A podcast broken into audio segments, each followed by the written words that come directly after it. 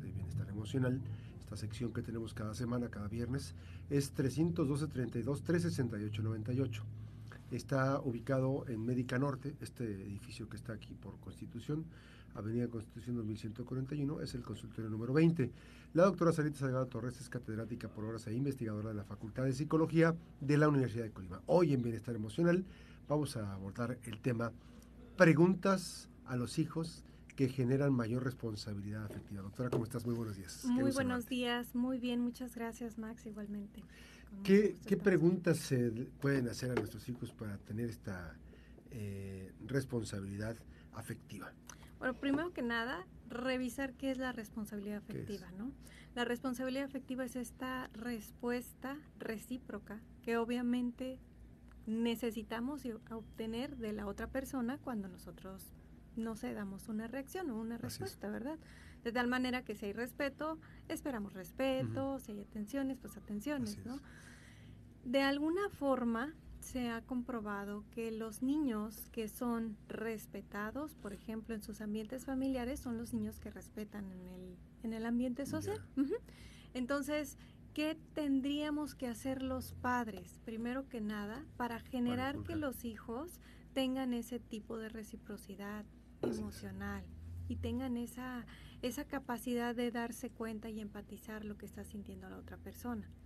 primero que nada, revisarnos como padres. Generalmente, cuando les preguntamos a un padre qué es lo que quiere de su hijo, tiene toda una lista y todo un proyecto de vida ya para el niño y no se da cuenta que el niño también es independiente, ¿no? Así es. Y muchas de las quejas cuando llegan a consulta es, es que no me obedece, no hace lo que yo digo y, queremos imponer y estar sobre la voluntad de nuestros hijos. Y la idea es todo lo contrario. Así no funciona. No funciona, definitivamente, porque cada hijo es un ente diferente y cada mente es distinta, a pesar de que sean nuestro producto, ¿verdad? Así es, así es. Entonces la idea fundamental es revisar primero la voluntad del niño. ¿Qué es lo que tenemos que mm. evitar a toda ¿Qué tiene en mente él? que está construyendo? Exacto. Invalidarlo. Cuando nos dicen, no, eso yo le dije que eso no importa, que sus problemas son ah. mínimos, mis problemas son muchísimo mayores, que no... y ese subestimar también es, es este muy, de muy mala señal para ellos. Completamente, porque entonces no es valioso, no es importante lo que yo siento, sí es cierto. Me han llegado niños a decir que, que ellos son los responsables de hacer feliz a sus papás que ellos son los responsables de hacerlos sentir orgullosos. Entonces, si los niños cometen un error, fatal, pero no lo viven feo por su equivocación, sino cómo va a reaccionar el padre o la mamá. ¿No? Entonces, ¿qué tenemos que hacer? Preguntas claves, así como que muy concretas en el día a día para que tomen nota los padres, es preguntarle directamente, hijo, hija, ¿qué te hace sentir amado?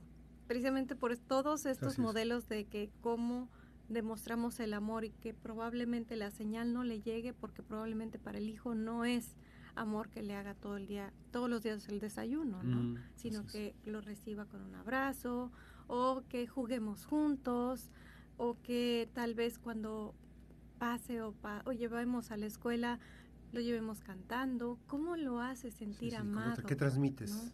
Exacto, y, y, preguntarle directamente qué te hace sentir amado le llega como aterrizaje. Mi mamá o mi papá está interesado por mí, ¿no? El segundo es ¿Cuál es tu memoria familiar favorita? Si el niño no lo ha construido, a ver hijo, recuerda la última vez que fuimos al parque, en las últimas vacaciones, cuando compartimos tiempo juntos, ¿cuál fue lo que más recuerdas que te encantó? ¿No? Esa es una segunda pregunta. La siguiente sería, ¿qué te encanta que hagamos juntos? Ah, Generalmente los padres se viven obsesionados por trabajar, trabajar, trabajar. Sí, no dejan de trabajar y a veces eso es muy mala señal, muy mal mensaje para ellos. Exacto, porque no les estamos dando ese momento especial.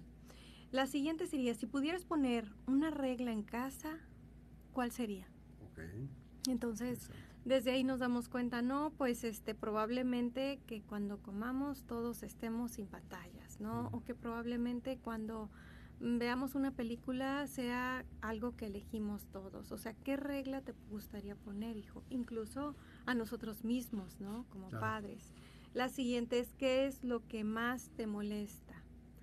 mamá, me molesta que cuando hablamos no me miras a los ojos. O sea, abrirnos a esa respuesta, abrirnos a su posibilidad. Sí, porque a veces tenemos, este, eh, escuchamos pero no ponemos atención, ¿no?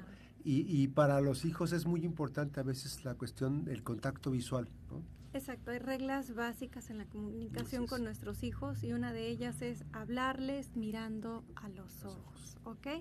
Y bueno, la siguiente sería ¿qué me puedes enseñar? ¿Me puedes enseñar el cómo hacer? A nuestros hijos hay que verlos como maestros.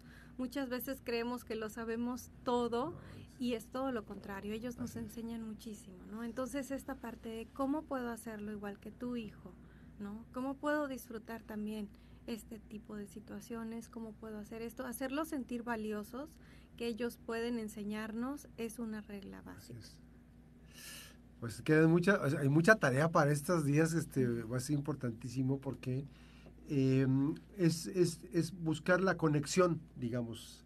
Esto es, es, conectar con nuestras hijas y con nuestros hijos. Exacto, recordemos que si pudiéramos imaginar adentro de nosotros mismos, todos tenemos como especies de vasijas y una de esas es la conexión, la sensación de confianza y la valía, ¿no? Entonces, tendríamos que revisar qué está pasando en nuestra reciprocidad emocional o inteligencia emocional como familia, como para desarrollar estas habilidades. Y estas preguntas básicas pueden llegar a ser como orientadoras para que precisamente fluya la comunicación. Ahora bien, eh, es importante no dejarlo de hacer y si no lo estamos haciendo hay que retomarlo, ¿puede ser? Sí, completamente. Y darnos cuenta que no pasaría nada si por algún momento dejamos ese, o sea, dejamos de hacerlo. Lo importante sería como retomar y estar reflexivos y, y volverlo a hacer, ¿no?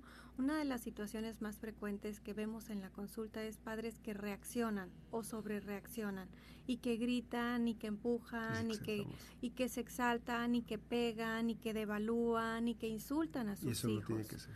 Obviamente no, pero el punto es que, bueno, si ya pasó, bueno, disculparse con sus hijos, porque se vale disculparse. Hay una tremenda idea de que si nos disculpamos es malo y no, al contrario, disculparse con sus hijos, verse como humano, hijo, me equivoqué, así como tú te puedes equivocar, pero esperemos que en lo subsecuente ya no suceda este tipo de situaciones. Vamos a planear qué hacer. Probablemente en ese momento necesito espacio y te voy a hacer una señal que quiere decir que no puedo hablar y me voy a retirar y posteriormente lo retomamos. Hay que tener mucho ojo cuando hacemos estos silencios devaluantes, ¿no? O cuando hacemos estas, yo les digo, látigos del desprecio, ¿no? o sea, no voy a hacerte caso como un mecanismo. Que no es, pero que no es bueno. No, completamente, porque si lo hago como para agredir al otro, no le explico que necesito espacio pues es una agresión encubierta. y además, ¿no? y además ese, ese látigo de mi desprecio puede regresarte, te regresa también lo más pronto posible a ti. Y finalmente esa es una incomunicación que hay del hijo hacia el padre, porque finalmente si tú me la aplicas, yo te la aplico. Y recordemos que ellos están aprendiendo todo. Y no, se trata de quién, de quién hace más o quién, quién aguanta más. Exacto, porque esa es una conducta que nosotros llamamos pasivo-agresiva. O sea, porque no le estoy afectando, pero le estoy pegando completamente con mi desprecio, ¿no? Ayer me decía un adolescente, es que mi mamá me dice con toda dulzura así, o sea, me habla bajito incluso, pero me dice cosas tan hirientes que yo preferiría que me lo grite, ¿no? Entonces decíamos, bueno, sí es cierto, o sea, es una conducta pasivo-agresiva, o sea, no le está, pero finalmente no lo está aceptando, ¿no? Doctora, esa parte también es importante, no perder de vista que eh, todo lo que vamos a hacer eh, tiene una finalidad muy específica para retomar los temas precisamente de la responsabilidad afectiva.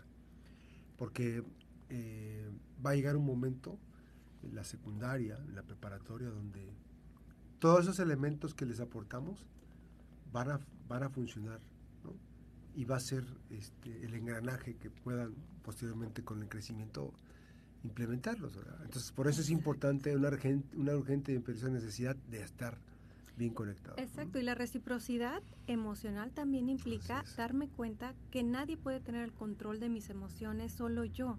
y soy independiente emocional. Entonces, si en la adolescencia precisamente se empieza con estas relaciones disfuncionales en donde el otro quiere controlar lo que veo, lo que digo, lo que hago, poner un alto, porque finalmente esa es la raíz de las relaciones que tanto hablamos. ahora que, ahora que comentas esto, yo no tengo hijas, tengo puros hijos, pero me ha tocado escuchar a papás que, que tienen hijas y que ahora con tanta, pues bueno, es que ha evolucionado en nuestros tiempos, este, las relaciones interpersonales eran diferentes.